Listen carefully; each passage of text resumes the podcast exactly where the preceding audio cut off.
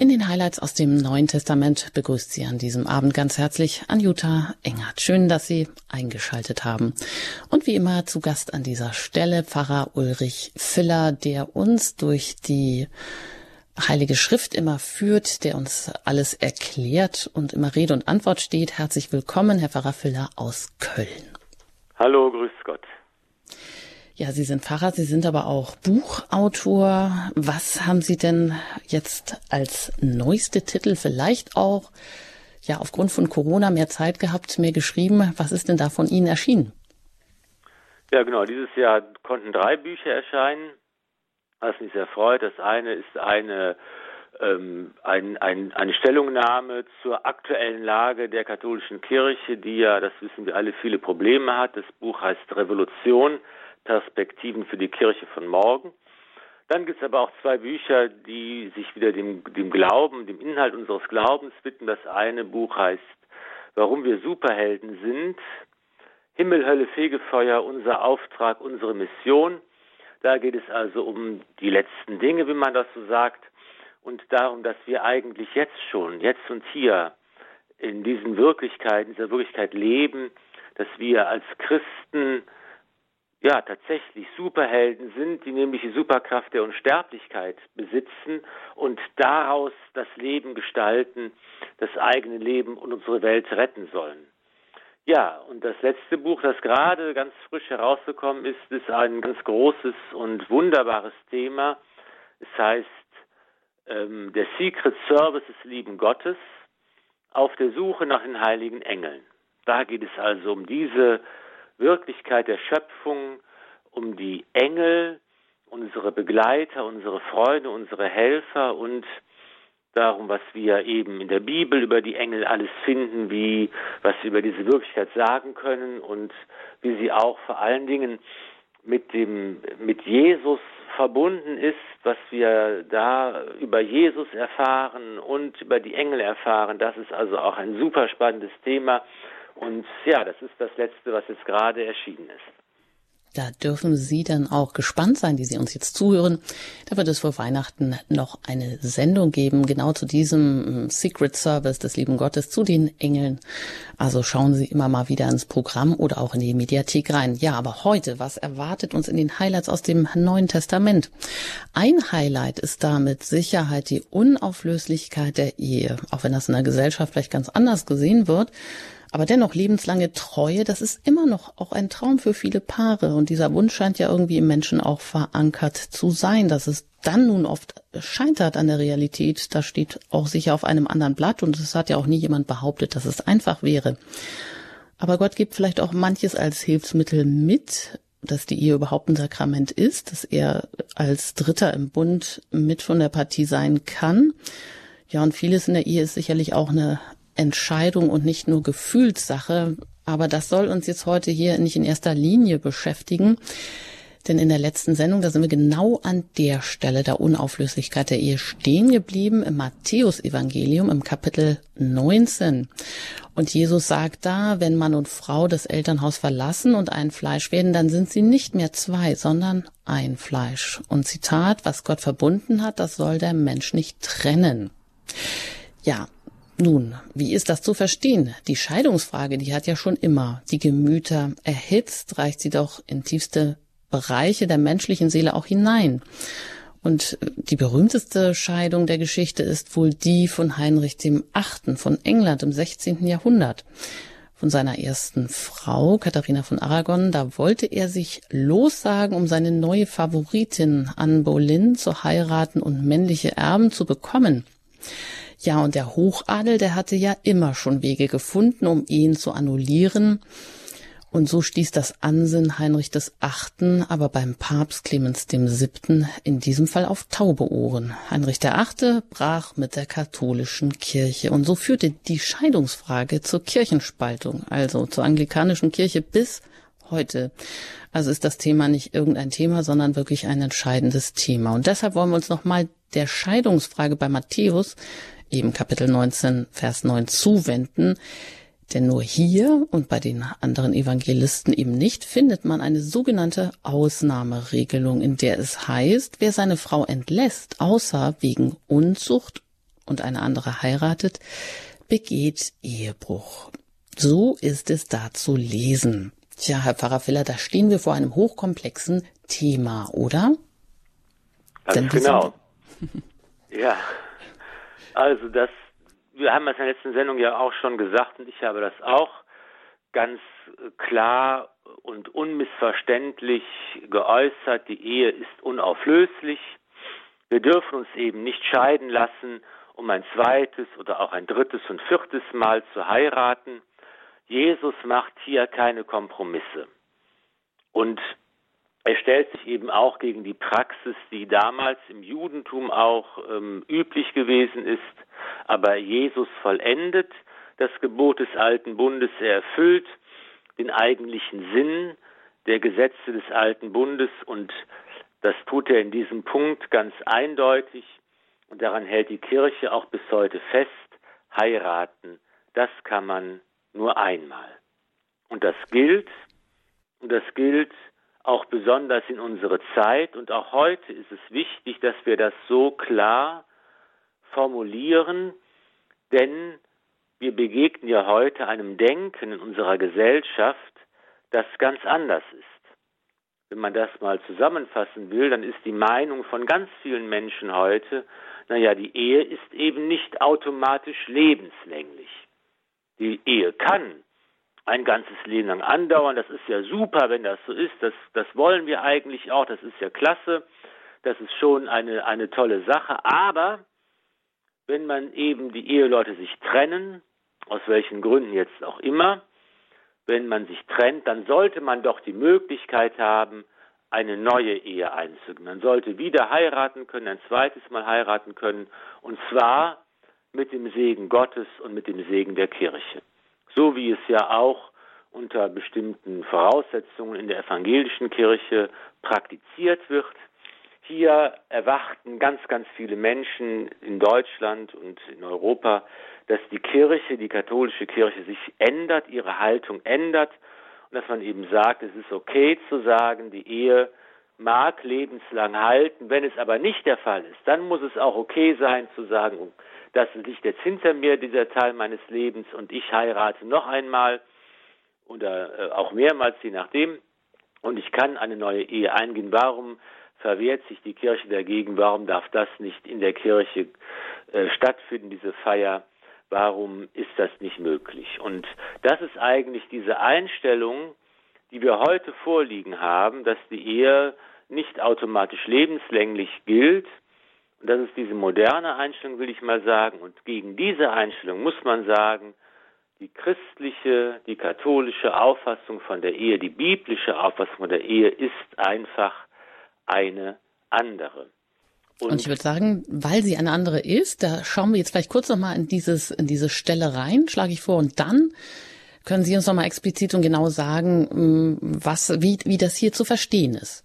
Dann würde ich jetzt einfach kurz die Stelle hier nochmal vorlesen und danach äh, können Sie dann erklären, warum und wie das so zu verstehen ist. Also wir sind jetzt hier, wie gesagt, bei Matthäus Kapitel 19 Mm, Vers 3. Wenn Sie mögen, die Sie uns jetzt zuhören und eingeschaltet haben, dann schlagen Sie das doch gerne auch auf, verfolgen Sie das mit, das ist vielleicht ganz gut. Ähm, dann hat man das so ein bisschen besser vor Augen. Also Matthäus Kapitel 19, Vers 3, und da heißt es über die Ehe, Ehescheidung und Ehelosigkeit. Da kamen Pharisäer zu ihm, um ihn zu versuchen und fragten, darf man seine Frau aus jedem beliebigen Grund aus der Ehe entlassen? Er antwortete, Habt ihr nicht gelesen, dass der Schöpfer sie am Anfang männlich und weiblich erschaffen hat und dass er gesagt hat, Darum wird der Mann Vater und Mutter verlassen und sich an seine Frau binden, und die zwei werden ein Fleisch sein. Sie sind also nicht mehr zwei, sondern ein Fleisch. Was aber Gott verbunden hat, das darf der Mensch nicht trennen. Sie sagten zu ihm, wozu hat dann Mose vorgeschrieben, der Frau eine Scheidungsurkunde zu geben und sie aus der Ehe zu entlassen? Er antwortete, nur weil ihr so hartherzig seid, hat Mose euch gestattet, eure Frauen aus der Ehe zu entlassen. Am Anfang war das nicht so. Ich sage euch, wer seine Frau entlässt, obwohl kein Fall von Unzucht vorliegt und eine andere heiratet, der begeht Ehebruch. Da sagten seine Jünger zu ihm, wenn das Verhältnis des Mannes zur Frau so ist, dann ist es nicht gut zu heiraten. Jesus sagte zu ihnen, nicht alle können diese Worte erfassen, sondern nur die, denen es gegeben ist. Denn manche sind von Geburt an zur Ehe unfähig, manche sind von den Menschen dazu gemacht. Und manche haben sich selbst dazu gemacht, um des Himmelsreiches willen. Wer es erfassen kann, der erfasse es.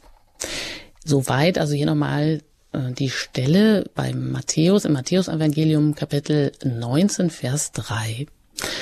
So, jetzt haben wir darüber schon etwas gesprochen, das, das ist ja vielschichtig, aber uns geht's heute eben darum, Herr Pfarrer Filler, wer seine Frau entlässt, außer wegen Unzucht und eine andere heiratet, der begeht Ehebruch.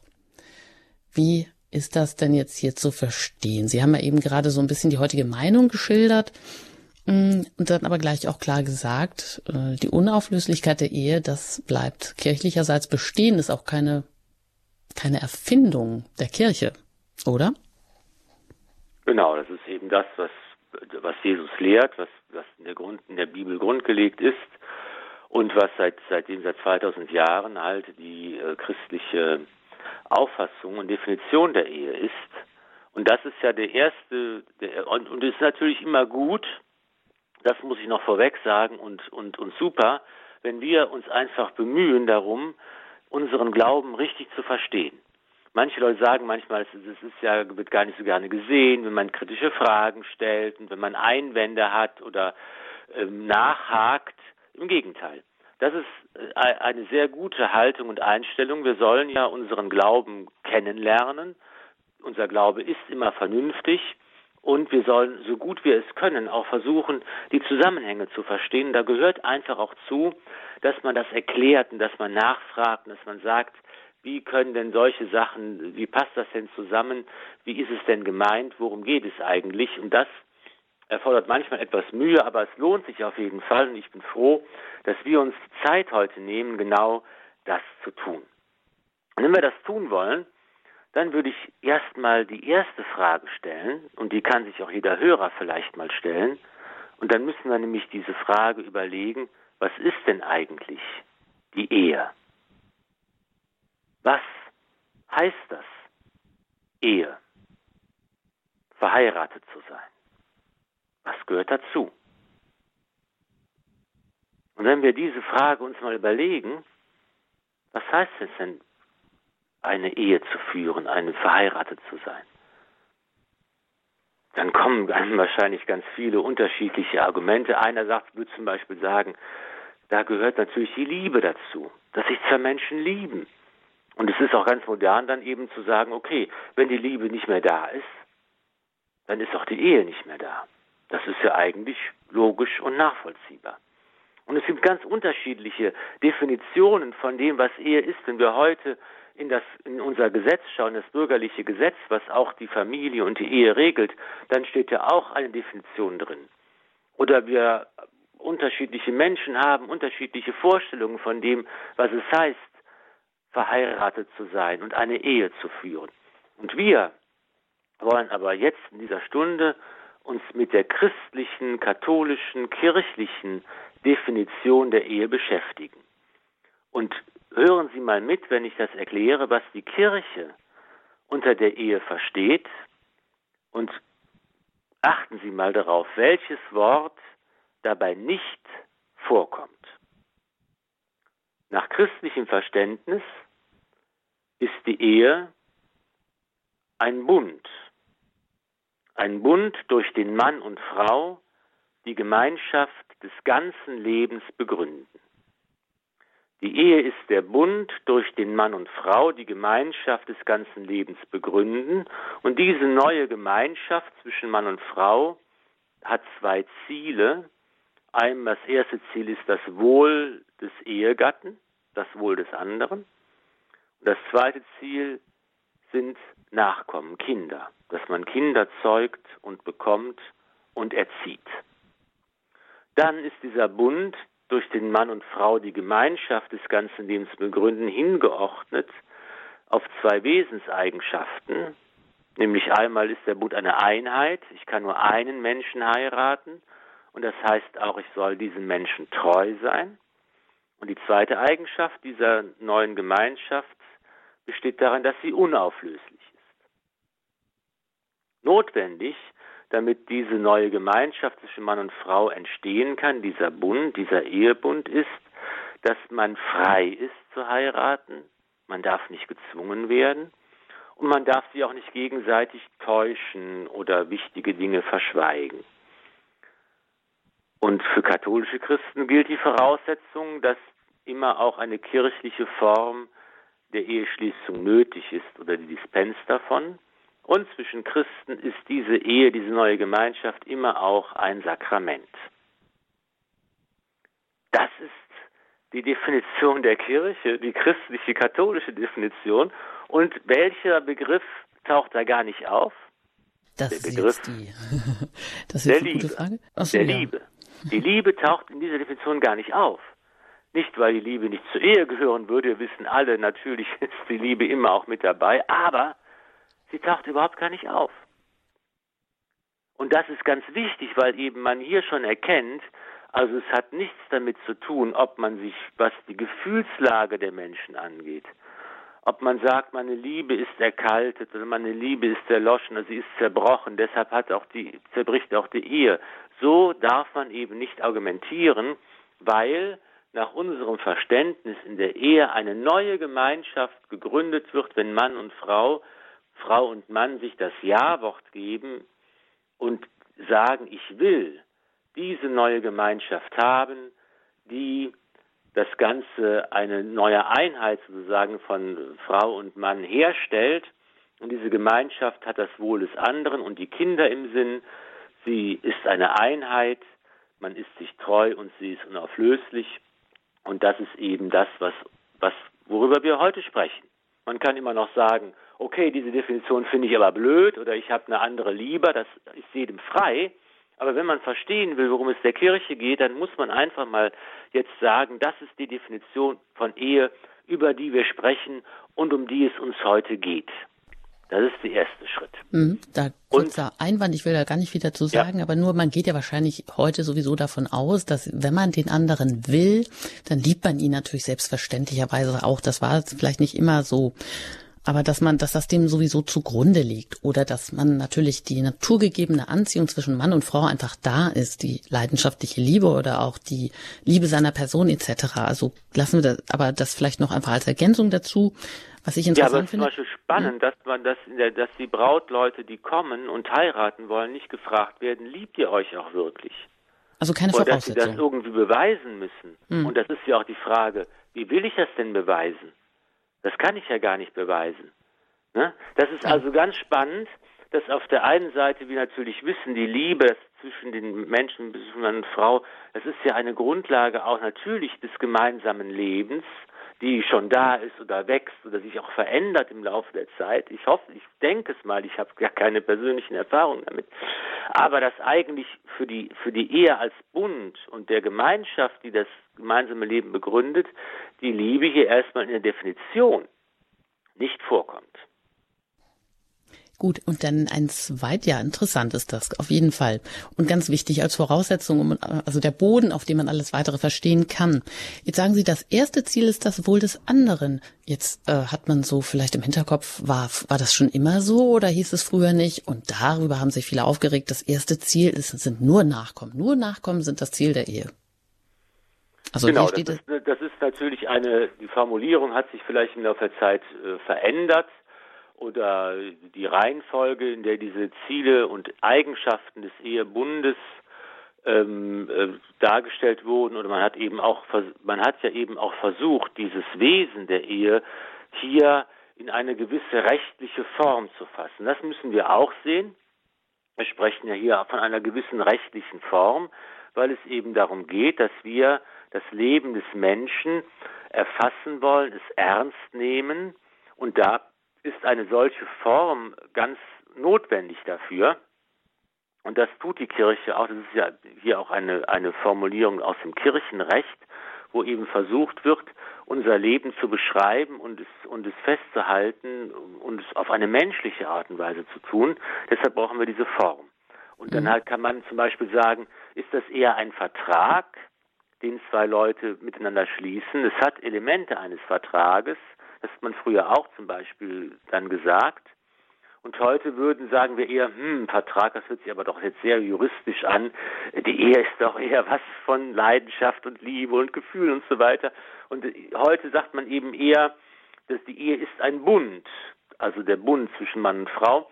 Und beides ist natürlich auch irgendwo richtig. Und es kommt, es gab verschiedene, in der, im Laufe der Zeit ja auch verschiedene Versuche gegeben, das also zu erklären. Und heute sagt man eben so genau, das, was immer auch schon enthalten war, das, das, das, das, das erklären wir heute so. Die Ehe ist ein Bund, da ist das Wohl des anderen genauso wichtig oder auch wichtig wie die, dass man offen ist für Kinder. Es ist ja auch ein Missverständnis. Es müssen nicht unbedingt ganz viele Kinder da sein, aber es muss auf jeden Fall die Offenheit da sein, dass mhm. Gott Kinder schenkt, dass man die auch bekommt und eben auch dann, das ist eben ganz auch sehr wichtig, die Kinder auch erzieht. Ja, richtig. Und ein kurzer Hinweis oder Nachsatz dazu noch, damit es jetzt nicht so erscheint, es geht hier wirklich nur der Kirche, geht es auch nur rein um diesen juristischen Bund, ja, auf, in einer Dimension schon, aber es gibt ja auch Schätze in diesem Ehebund, die vielleicht noch gar nicht im Lauf der Kirchengeschichte nicht schon immer so gesehen wurden oder so deutlich gemacht wurden. Das ist sicher auch das Verdienst äh, vom heiligen Johannes Paul II., die Theologie des Leibes, da nochmal einen Schatz vielleicht auch neu gehoben haben und auch zu haben und das Wesen der Liebe, das ganz Besondere in dieser Ehe auch nochmal äh, zu äh, irgendwie überhaupt herauszuholen und deutlich zu machen. So, aber jetzt, Herr Pfarrer Filler, dürfen Sie gerne weitermachen mit. Ähm Ganz genau. Und wir müssen halt leider auch, da haben Sie völlig recht, da gibt es viele Aspekte und, und Dimensionen und Schätze zu heben und zu entdecken. Äh, aber für unser Thema jetzt, da geht es ja um die Frage, wie kann ich das Wort bei Matthäus 19,9 verstehen? Oder auch die Scheidung Heinrichs VIII. verstehen, da müssen wir uns etwas eben auch mit dieser so, so formelhaften und juristischen Dimension beschäftigen. Und da kann man eben, wenn man sich darauf einlässt, kann man immer sagen, okay, wenn ich also von dieser christlichen Ehe spreche, dann weiß ich, es müssen hier diese Bedingungen auch erfüllt sein. Dann habe ich eine Ehe im christlichen Sinne. Und das, das, das, das beste Beispiel dafür ist eben, dass es man früher in früheren Zeiten die wilde Ehe genannt hat. Ne, dass also zum Beispiel zwei Menschen zusammenleben und sagen, wunderbar, wir, wir teilen alles äh, und, und wir, wir gestalten unser Leben gemeinsam, dass es eben noch keine Ehe im christlichen Sinne, weil das Zusammenleben alleine diesen Ehebund nicht begründet. Deshalb hat man das früher mit einem anderen Verständnis für diese christliche Definition ja auch in Anführungszeichen wilde Ehe genannt. Und bevor wir jetzt näher uns anschauen, was eben zur Ehe notwendig ist und wann ein, und das ist ja die spannende Frage, ist es eine christliche Ehe oder nicht in unserem, im Sinne unserer Definition, muss man noch einmal darauf hinweisen, das ist jetzt der zweite Schritt, den wir tun, und fragen, seit wann gibt es denn die Ehe? Die Ehe als, wir sagen, ist ein Sakrament und Jesus hat dieses Sakrament eingesetzt. Gibt es die Ehe erst seit Jesus? Und da muss man sagen, natürlich nicht. Die Ehe gibt es seit Adam und Eva. Die Ehe, also dieser Bund zwischen zwei Menschen, zwischen Mann und Frau, der Bund in diesem Sinne, dieser Definition, den gibt es seit der Schöpfung. Er ist ein Geschenk Gottes an die Menschen, er ist der, die Form, in der Menschen zusammenleben und das gilt auch bis heute und das ist auch etwas, was natürlich die Kirche auch anerkennt. Sie sagt, jeder Mensch kann in diesem Sinne heiraten und soll das auch tun, darf das auch tun. Und wir erkennen an, dass all das auch gültige Ehen sind, auch wenn es keine Christen sind, die da heiraten. Wenn zwei Muslime oder Buddhisten oder wie auch immer ähm, Ungetaufte heiraten, auch sie haben eine gültige Ehe. Das gilt es vor allen Dingen im Blick zu halten. Und dieser natürliche Ehebund, der seit der Schöpfung besteht, wird eben durch Christus noch einmal zur Würde eines Sakraments erhoben. Das heißt, wenn zwei Christen heiraten, ist es immer auch ein Sakrament, das Zeichen, in dem Gott besonders in besonderer Weise an den Menschen handelt. Und das müssen wir also auch im Blick halten. Es gibt eben die menschliche Ehe, könnte man sagen, die gültig und von der Kirche und auch Gott gewollt ist. Und es gibt daneben auch die natürlichen Ehen zwischen Christen, die dann auch ein Sakrament sind.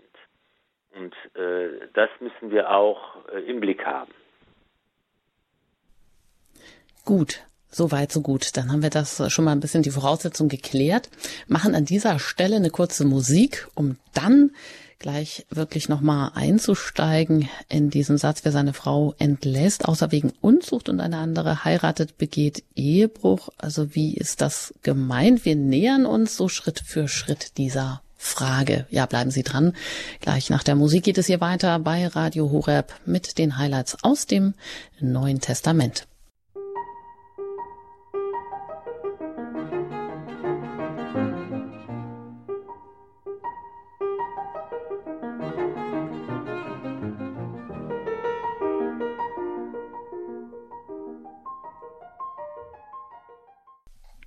Sie haben eingeschaltet bei Radio Horeb, die Highlights aus dem Neuen Testament. Da bin ich verbunden mit Pfarrer Ulrich Filler aus Köln, der uns hier mal Rede und Antwort steht zu allen kniffligen Fragen, zu allen Highlights und auch zu manchen Missverständnissen, die sich aus manchen biblischen Worten ergeben. Mein, mein Name ist Anjuta Engert und ich freue mich, dass Sie heute hier dabei sind, wenn wir über Ehe und Ehescheidung sprechen und wir hatten heute diese Stelle uns vorgenommen, nochmal genauer dahin zu gucken bei Matthäus Kapitel 19, Vers 9, wo es eben auch heißt, wer seine Frau entlässt, außer wegen Unzucht und eine andere heiratet, begeht Ehebruch.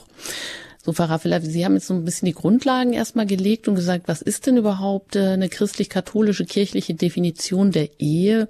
Eben der Bund von Mann und Frau, lebenslänglich, den Sie begründen mit den beiden Zielen, das Wohl des anderen und die Nachkommen und dass das eben auch hingeordnet ist auf zwei Wesenseigenschaften, auf die Treue und auf die Unauflöslichkeit. Und dass es eine Voraussetzung gibt, die kirchliche Form und die Sakramentalität und haben dann in einem zweiten Schritt gefragt, na ja, seit wann gibt's denn die Ehe eigentlich? Und ja, also schon, die gibt es natürlich nicht erst seit Jesus, sondern seit Adam und Eva. Und da haben sie gesagt, eben, das ist eben die Form, in der Menschen zusammenleben und jeder darf heiraten. Ähm, es gibt eben diesen natürlichen Ehebund, eben auch natürlich zwischen Nichtchristen. So, jetzt aber Jesus hat das Ganze zur Würde des Sakramentes erhoben. Also, was heißt das denn? Genau, aber bevor wir jetzt da darauf eingehen, liebe Frau Engert, habe ich mit Ihnen etwas Spannendes vor, nämlich ein kleines Quiz. Ach, wunderbar. Ja, damit das doch etwas anschaulicher wird, denn das sind ja die, das sind eigentlich die wichtigen Fragen, die wir immer mitdenken sollen. Und so wird es vielleicht äh, besser illustriert. Ich kenne ein, ein Ehepaar, also ein Paar, nennen wir sie Markus und Chantal. Sie kommen aus der ehemaligen DDR, sind beide nicht getauft, also keine Christen, und äh, gehen aufs Standesamt, um zu heiraten. Erste Frage, können Sie das? Können Sie gültig heiraten auf dem Standesamt? Ja, auf dem Standesamt können Sie gültig heiraten. Dann sind Sie äh, eine bürgerliche Ehe eingegangen. Oder? Ganz genau. Das ist auch eine gültige Ehe im Sinne der Kirche, weil Sie keine Christen sind und Sie, jeder Mensch eben heiraten kann, können Sie das machen. Nächste Frage. Jetzt sagt aber Chantal, ich will auf gar keinen Fall Kinder haben. Das kommt für mich gar nicht in Frage. Meine Lebensplan sieht anders aus und die beiden gehen und heiraten. Ist das eine Ehe, eine gültige Ehe in unserem Sinne? Also die beiden gehen und wollen jetzt kirchlich noch heiraten. Nein, nein, sie sind ja nee. keine Christen. Sie sind ja ähm, ganz Richtig. ohne Religion und sie, aber sie lieben sich und wollen gerne heiraten, gehen aufs Standesamt. Mhm. Ja, also kirchlicherseits, wenn sie natürlich jetzt sagt, wenn sie von vornherein ausschließt, dass sie keine Kinder haben, also dass sie, sie schließt aus, Kinder haben zu wollen, dann ist es äh, laut Kirchenrecht, glaube ich, keine gültige genau, christliche. Genau, ganz genau. Das ist eben jetzt der Punkt. Laut, nach dem Standesamt für den Staat sind sie gültig verheiratet. Das ist die Definition des Staates. Aber nach unserer Definition, die für alle Ehen gilt, auch für die natürlichen Ehen gilt, muss eben auch dabei sein, dass die Eheleute sagen, wir wollen, sind offen dafür, dass Kinder auch kommen in der Ehe. Oder wenn zum Beispiel äh, Markus und, und Chantal zum Standesamt gehen und Markus sagt sich aber, boah, Einmal im Jahr bin ich mit meinen Kumpels auf Mallorca und da machen wir einen drauf und da gehen alle fremd, das mache ich auch. Und äh, sie gehen dann, aber sonst liebe ich ja meine Chantal, und sie gehen dann zum Standesamt, wollen heiraten. Können sie dann gültig heiraten? Ja, auf dem Standesamt schon, aber kirchlicherseits haben Sie ja auch gesagt, dass äh, zur Definition gehört oder dass ähm, das Wesen der Ehe eben auch die Treue beinhaltet und die Unauflöslichkeit. Ganz genau, das ist eben dann auch eine für den Staat oder für die Gesellschaft nach deren Definition gültige Ehe, aber nach unserer Definition wäre das dann keine gültige Ehe. Und jetzt äh, können wir noch ein und das etwas erweitern. Sagen wir, da ist noch Kevin. Kevin ist katholisch und hat äh, die Susanne kennengelernt, die ist nicht getauft. Und die beiden heiraten auf dem Standesamt, sie wollen Kinder, sie lieben sich, sie wollen sich treu sein. Da ist also in der Hinsicht alles in Ordnung. Können die beiden dann eine gültige Ehe eingehen? Mm, solange sie, also eine gültige Ehe, also nat natürliche, natürlichen Ehebund ja, aber katholisch nein. Ja, also ich meine, wenn sie, sie nicht getauft gar nicht gültig heiraten, okay. weil der Kevin, der katholisch ist, wenn man katholisch ist, dann hat man eben auch die, die Voraussetzung, dass man die kirchliche Eheschließungsform ähm, braucht. Oder er muss zumindest sich davon befreien lassen, wenn nun seine Susanne gar nicht kirchlich heiraten will. Er muss auf jeden Fall mit dem Pfarrer vorher sprechen. Und wenn er das nicht macht, dann kann er auch keine gültige Ehe eingehen. Ich mache das hier, um, um einfach zu zeigen, dass es eben oft komplex und schwierig ist, weil eben der Ehebund zwischen Mann und Frau gewisse Voraussetzungen hat. Voraussetzungen für all die nicht getauft sind, Voraussetzungen auch für alle, die getauft sind und Voraussetzungen für alle, die katholisch sind. Und das ist eben oft für die Menschen schwer zu verstehen, dass, dass, dass, dass das eine Ehe gültig macht oder eben auch ungültig macht. Es kann zum Beispiel der Fall sein, den ich auch schon mal erlebt habe, wenn, wenn also zwei Leute, wenn also einer kommt und sagt, ich will jetzt kirchlich heiraten und er war vorher schon mal verheiratet, das ist, kommt ja schon mal vor, und die erste Ehe war gültig. Wenn also aus unserem Beispiel Markus und Chantal sich wieder trennen und Markus lernt jetzt eine katholische Frau kennen und sie wollen kirchlich heiraten, dann können sie das nicht, weil Markus ja schon auf seinem Standesamt die Chantal gültig geheiratet hat und die Ehe immer unauflöslich ist. Und dann hat der Markus mit seiner neuen Frau, die katholisch ist und kirchlich heiraten will, eben ein Problem. Anderer Fall wäre eben, wenn, wenn der Kevin, der katholisch ist, auf dem Standesamt heiratet, dann ist es keine gültige Ehe, weil er muss ja die Kirche mit einbeziehen als katholischer Christ. Und er ist in unseren Augen nicht gültig verheiratet. In den Augen der Gesellschaft schon, aber in unseren Augen eben nicht. Und das kann er zwei oder drei oder viermal machen. Und wenn er nachkommt und sagt, jetzt will ich kirchlich heiraten, eine ganz andere neue Frau. und dann sagt die Kirche, okay, warst schon verheiratet?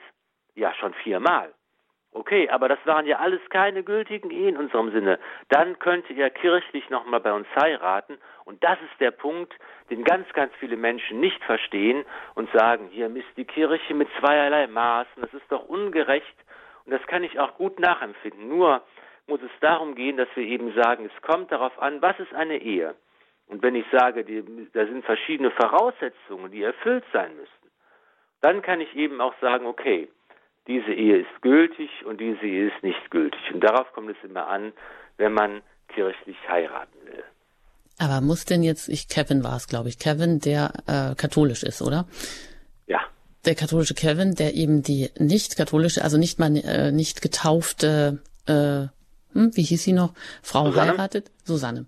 Danke. Mm, aber mm, wenn er das jetzt viermal so tut, nach diesem Muster oder nach leicht veränderten Mustern, also die Frau, Frau erfüllt eben jeweils nicht die Voraussetzungen, ähm, dann könnte man ja ihm natürlich auch, wie Sie sagen, unterstellen, dass er das bewusst gemacht hat. Also in dem Moment, wo er heiratet, muss er denn nicht wissen, wie die katholische Auffassung der Ehe ist?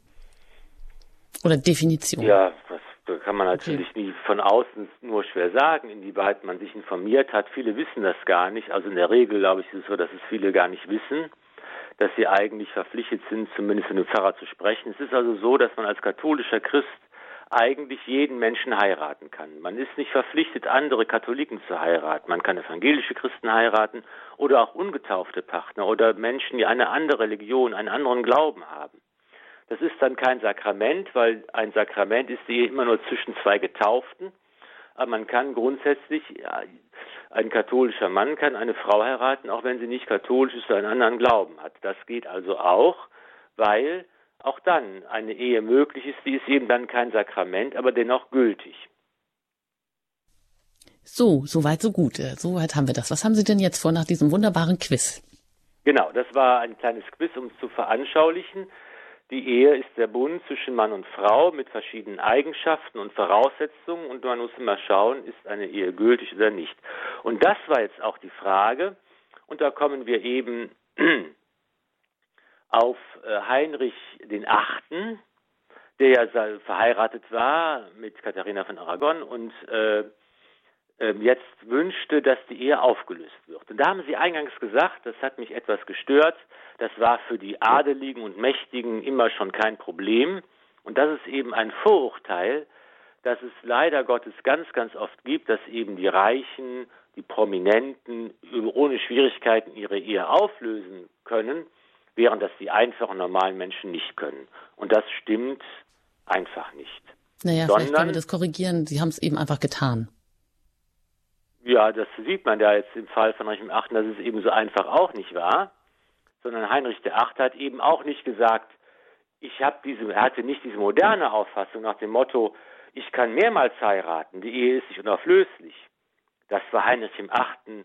völlig fremd, das war allen Menschen damals im 16. Jahrhundert völlig fremd. Das ist eine moderne Einstellung.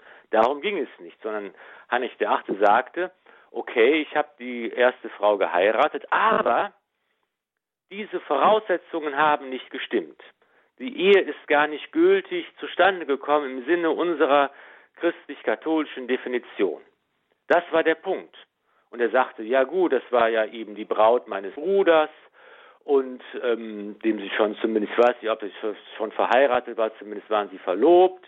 Und da gibt es eben Gründe dafür, dass die Voraussetzungen nicht eingetreten sind und ich deshalb sie gar nicht heiraten konnte, also diese Ehe ungültig war. Und da hat er ein Verfahren angestrengt beim Papst und dass diese Frage geprüft worden ist. Und der Papst hatte ja schon vorher, vor dieser Eheschließung, eine Erlaubnis geben müssen, weil eben seine Braut zuvor die Braut seines Bruders gewesen ist, der, glaube ich, gestorben war. Und äh, da hat schon der Papst gesagt, also hier muss ich die Erlaubnis geben, dass du diese Frau heiraten darfst. Also das war genau so eine Quizfrage, wie wir sie gerade, gerade gestellt haben, die eben auch da eine Rolle gespielt hat. Es ging nicht darum zu sagen, nein, ich will einfach, dass die Scheidung für jeden möglich ist, die Ehe dauert so lange, wie die Liebe dauert oder wie wir wollen. Nein, er wusste auch, Heinrich VIII., der ja auch Theologe war, der ja auch am Anfang seiner Zeit ganz katholisch äh, gewesen ist und eine theologische Schrift gegen Luther verfasst hat und so weiter und so fort, der wusste auch, die Ehe ist unauflöslich, aber er sagte eben, diese Ehe war gar nicht zustande gekommen. Das soll der Papst bitte schön jetzt hier ähm, ähm, einen Prozess führen und ein entsprechendes Urteil fällen. Darum ging es ihm. Und das ist etwas, was es heute bei uns eigentlich auch noch genauso gibt. Es gibt nämlich, wenn wir sagen, die Ehe ist unauflöslich, dann doch wieder einige Ausnahmen oder Umstände, auf die wir jetzt einmal schauen müssen. Und da ist eben der erste, der erste Fall, und das ist eben auch der Fall von Heinrich dem Achten, dass man eben sagen kann, die erste Ehe, die nach der bürgerlichen Definition eine Ehe ist, völlig okay, auf dem Standesamt zum Beispiel geschlossen, wunderbar, ist gar keine Ehe in unserem christlichen Sinne und deshalb ist der Ehepartner frei, eine neue Ehe einzugehen. Das war zum Beispiel der Fall, wenn Chantal aus unserem Beispiel sagt, okay, ich will keine Kinder haben. Die Offenheit für Kinder ist für jede Ehe notwendig. Wer das nicht will, kann nicht in unserem Sinne heiraten, eine gültige Ehe haben. Deshalb wäre, wenn sich die beiden scheiden lassen, Kevin frei, äh, Markus, glaube ich, im Beispiel frei, nochmal zu heiraten und eine neue Ehe einzugehen. Das ist heute auch ganz oft der Fall, dass Leute eben sagen, meine erste Ehe, die ist auseinandergegangen und die war gar nicht gültig zustande gekommen, weil eine wichtige Voraussetzung gefehlt hat. Das ist auch heute noch oft so, dass es zum Beispiel die Eheleute die Kinder ausschließen. oder sich nicht treu sein wollen. Oder dass es andere Gründe gibt, dass die notwendige Freiheit zum Beispiel fehlt. Das kann der Fall sein, und das war wahrscheinlich früher häufiger als heute, dass die Frau schwanger ist und die Familie sagt, jetzt muss aber geheiratet werden. Sodass man sich die Frage stellen kann, ist diese Frau denn jetzt überhaupt wirklich frei? Will sie wirklich in Freiheit heiraten oder wird sie nicht doch durch die Umstände gedrängt? Vielleicht hat man Zweifel kurz vor der Eheschließung und sagt, ich will eigentlich nicht, aber es ist schon alles vorbereitet, das Restaurant ist bestellt, alle sind eingeladen, ich kann nicht mehr zurück.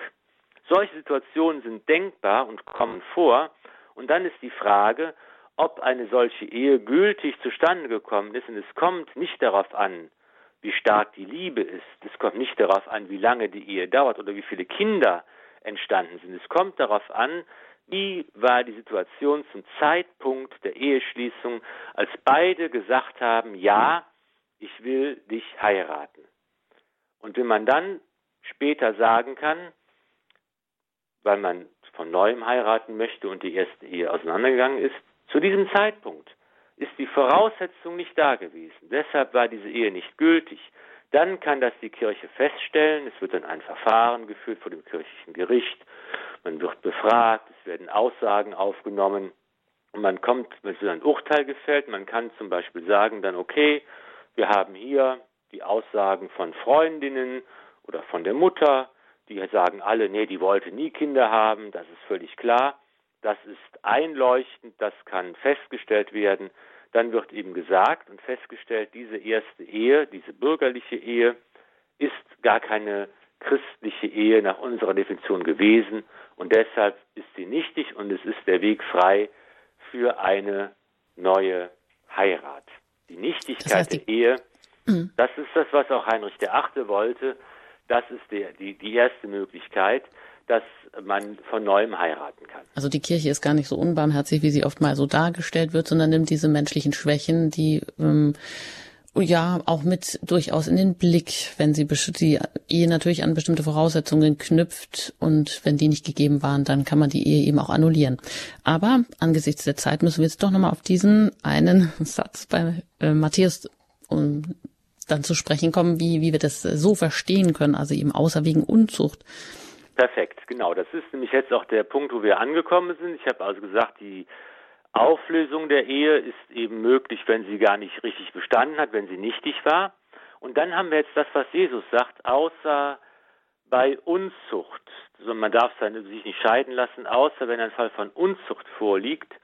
Und das könnte man ja meinen, würde bedeuten, wir, übrigens, das ist nur bei Matthäus, sonst finden wir dieses Wort Jesu in anderen Evangelien nicht, soll das bedeuten, dass wenn jetzt einer von beiden Ehepartnern ein Ehebrecher ist, also fremd geht, dass dann das Eheband aufgelöst wird. Und das ist nicht gemeint, was man jetzt auf den ersten Blick meinen könnte, sondern hier muss man etwas genauer hinschauen auf das, auf das Wort, das Jesus hier für Ehebruch verwendet. Porneia heißt es im Griechischen. Da kommt unser Wort Porno heute her. Porneia das ist eben nicht nur der Ehebruch oder auch Prostitution damit gemeint, sondern aus dem Sprachgebrauch weiß man, es ist jede Art von illegitimer Geschlechtsbeziehung gemeint. Und wir kennen noch andere Stellen in der Bibel, wo es auch darum geht, nämlich in der Apostelgeschichte zum Beispiel, im ersten Korintherbrief, wo es eben darum geht, dass folgender Fall vorliegt. Es ist eine Ehe zwischen zwei Ungetauften, zwischen zwei Heiden. Und der eine von beiden lässt sich taufen und wird Christ. Und der andere sagt jetzt, boah, wenn du jetzt äh, Christ wirst, dann mache das, das will ich aber nicht, dann mache ich nicht mit. Du gehst jetzt in die Kirche, du betest, du hältst dich an die Gebote, das will ich nicht. In dem Fall, wenn also bei zwei Ungetauften der eine ein Christ wird und der andere die Ehe da deshalb nicht fortsetzen will, das ist der Fall, auf den Jesus hier anspielt. Das ist der Fall, den Paulus auch im ersten Korinther erwähnt. Das ist der Fall, dass dann eine an sich gültige Ehe zwischen Ungetauften aufgelöst wird, wenn einer von beiden ein Christ wird und der andere die Ehe nicht fortsetzen will. Das nennt man das paulinische Privileg, nach dem Apostel Paulus dass eben dann eine an sich gültige Ehe aufgelöst werden kann. Es gibt auch noch einen zweiten Fall, das nennt man das petrinische Privileg, also auf den Petrus zurückgehende Privileg, weil der Papst das verfügt. Dann kann eine eigentlich auch gültig geschlossene Ehe zwischen einem getauften und einem ungetauften Partner aufgelöst werden. Das kann der Papst dann tun, sodass in dem Fall, wenn besondere Umstände vorliegen, auch diese Ehe aufgelöst wird, die an sich gültig geschlossen worden ist und vollzogen worden ist. Und der zweite Fall, den der Papst auch entscheiden kann, ist, dass eine gültig geschlossene Ehe von ihm wieder aufgelöst werden kann, wenn sie noch nicht vollzogen worden ist, wenn man also noch keinen Geschlechtsakt stattgefunden hat. Da sieht man dann dran, dass eben die Kirche gar nicht leibfeindlich ist, sondern sagt, die Sexualität und der Geschlechtsakt gehören eben zum Sakrament mit dazu. Es ist der Vollzug der Ehe. Und wenn eine Ehe noch nicht vollzogen worden ist, kann der Papst sie auflösen. Das sind also die drei Möglichkeiten, wie eine an sich gültige Ehe ähm, äh, wieder oder wie eine Ehe aufgelöst wird. Einmal, wenn sie gar nicht zustande gekommen ist, das ist die Nichtigkeit, die die Kirche feststellt. Es ist das, was Jesus hier bei Matthäus 19, 19 meint, die Unzucht. Damit ist gemeint eine äh, nicht legitime Verbindung. In diesem Fall kann man es darauf beziehen, unter Rückgriff auf die Apostelgeschichte und Paulus, dass man eine Ehe zwischen Ungetauften hat und einer von beiden sich taufen lässt, der andere mit nicht einverstanden ist, dann ist die Ehe auch äh, nicht, hat die nicht länger Bestand und dass der Papst eben in bestimmten Fällen auch die Ehe auflösen kann. Hm. Das heißt, ähm, diese Aussage hier, die Jesus so macht, ähm, ist eigentlich auch vielleicht so verstehen, dass jetzt dieses, äh, die Definition der Ehe und das Verständnis jetzt nicht rückwirkend gilt, sondern so wie es jetzt ist, muss man jetzt mal gucken, wie ist denn die Ehe überhaupt zustande gekommen und dann ist es auch möglich, sie nochmal aufzulösen. Kann man es vielleicht auch so sagen? Also genau. unter bestimmten es Voraussetzungen. Eben, es ist eben immer zum Verständnis notwendig, dass man sagt, dass man sich die Frage stellt, was ist denn für mich eigentlich eine Ehe? Da müssen verschiedene mhm. Voraussetzungen erfüllt sein. Und man muss sich die Mühe machen zu fragen, was sagt denn Jesus und die Kirche, die ja die Lehre Jesu weiterträgt und entfaltet, was ist die Definition der Kirche? Und dann gibt es verschiedene Voraussetzungen, die da sein müssen. Wenn das nicht der Fall ist, dann ist eben keine gültige Ehe da. Und das kann man unter bestimmten Umständen feststellen oder in ganz seltenen Ausnahmen ist auch die Situation so, dass eine an sich gültige Ehe aufgelöst wird. Und mit diesem, ich gebe zu, das ist sehr juristisch, sehr formal, da wird so gar nicht von Liebe gesprochen und von den Schätzen der Ehe und vom gemeinsamen Leben. Das ist ein Versuch auch der Kirche und auch des Herrn, der ja eben auch mit dem jüdischen Gesetz umgeht und es zu seinem eigentlichen Ziel führt, ist ein Versuch, der Lebenswirklichkeit der Menschen gerecht zu werden und das auf eine gute und griffige Formel zu bringen. Und das ist eigentlich ein ganz konkreter, menschlicher und barmherziger Zug der Kirche, dass sie eben nicht nur darauf abzielt, was fühlst du gerade, bist du so spirituell und was sagen deine Emotionen, sondern dass man sagt, es geht hier auch in der Ehe um Entscheidungen, um Urteile, die ich fälle, um meinen Willen, um meine Freiheit, die ich habe, um meinen Willen, den ich kundtue, und sie mutet, und das ist das, was da dahinter steht. Die Kirche mutet uns Menschen zu, dass wir in Freiheit sagen können, ja, ich will mich an einen anderen Menschen binden. Wir wollen eine neue Gemeinschaft begründen und die soll für unser ganzes Leben gelten, mit allen Konsequenzen. Das ist eine große Freiheit, das ist eine große Möglichkeit, die wir haben und das ist etwas, es ist auch eine große Zumutung, dass die Kirche uns zumutet, du kannst dich unwiderruflich festlegen und binden und deshalb ist sie auch die Ehe ein Sakrament und wir dazu auf jeden Fall die Hilfe und den Segen Gottes brauchen. Ja, das war das beste Wort zum Abschluss. Und alle spüren wir wahrscheinlich auch, dass genau dieser Rahmen der Treue eigentlich schon eine sinnvolle Voraussetzung ist, dass Liebe wachsen kann, dass man sich öffnen kann, dass Kinder auch gesund und dauerhaft und mit Sicherheit irgendwie überhaupt heranwachsen können. Ein ganz herzliches Dankeschön, Pfarrer Ulrich Filler, dass Sie sich auch heute auf den Weg gemacht haben, ganz kleinschrittig einmal zu fragen, was ist Ehe, was bedeutet das, wie ist die christlich-katholische Kirche, die Definition Und dass wir jetzt am Ende auch vielleicht merken, dass das wirklich ein Versuch ist, der, die Lebenswirklichkeit der Menschen, der Lebenswirklichkeit der Menschen gerecht zu werden, indem man diese Voraussetzungen prüft und wenn sie dann gar nicht gegeben waren, dann auch die Möglichkeit einräumt, unter bestimmten Bedingungen Ehen wieder aufzulösen. Ein herzliches Dankeschön an Sie, alles Gute Ihnen und ja, auch natürlich gerne geht's hier weiter mit den Highlights ähm, in dem, aus dem Neuen Testament dann in gewohnter Weise mit den anschließenden Stellen beim nächsten Mal. Danke Ihnen, Herr Pfarrer Filler. Sehr gerne, alles Gute. Ja, aber den Segen haben wir jetzt fast noch vergessen, um den würde ich Sie jetzt noch bitten. Sehr gerne. Christus, göttlicher Herr, dich liebt, wer nur Kraft hat zu lieben. Unbewusst, wer dich nicht kennt, sehnsuchtsvoll, wer um dich weiß. Christus, du bist meine Hoffnung, mein Friede, mein Glück, all mein Leben. Christus, dir neigt sich mein Geist, Christus, dich bete ich an. Christus, an dir halt ich fest mit der ganzen Kraft meiner Seele. Dich, Herr, lieb ich allein, suche dich, folge dir nach. Es segne und behüte euch der allmächtige und gütige Gott, der Vater und der Sohn und der Heilige Geist. Amen. Gelobt sei Jesus Christus. In Ewigkeit. Amen. Ja, diese und alle weiteren Sendungen, die können Sie bei uns immer in der Mediathek abrufen und sich noch einmal anhören. Auf der Website horeb.org und im Tagesprogramm finden Sie auch alle weiteren Hinweise. Mit diesen Informationen geht die, gehen die Highlights aus dem Neuen Testament hier zu Ende. Am Mikrofon verabschiedet sich Ihre Anjuta Engert.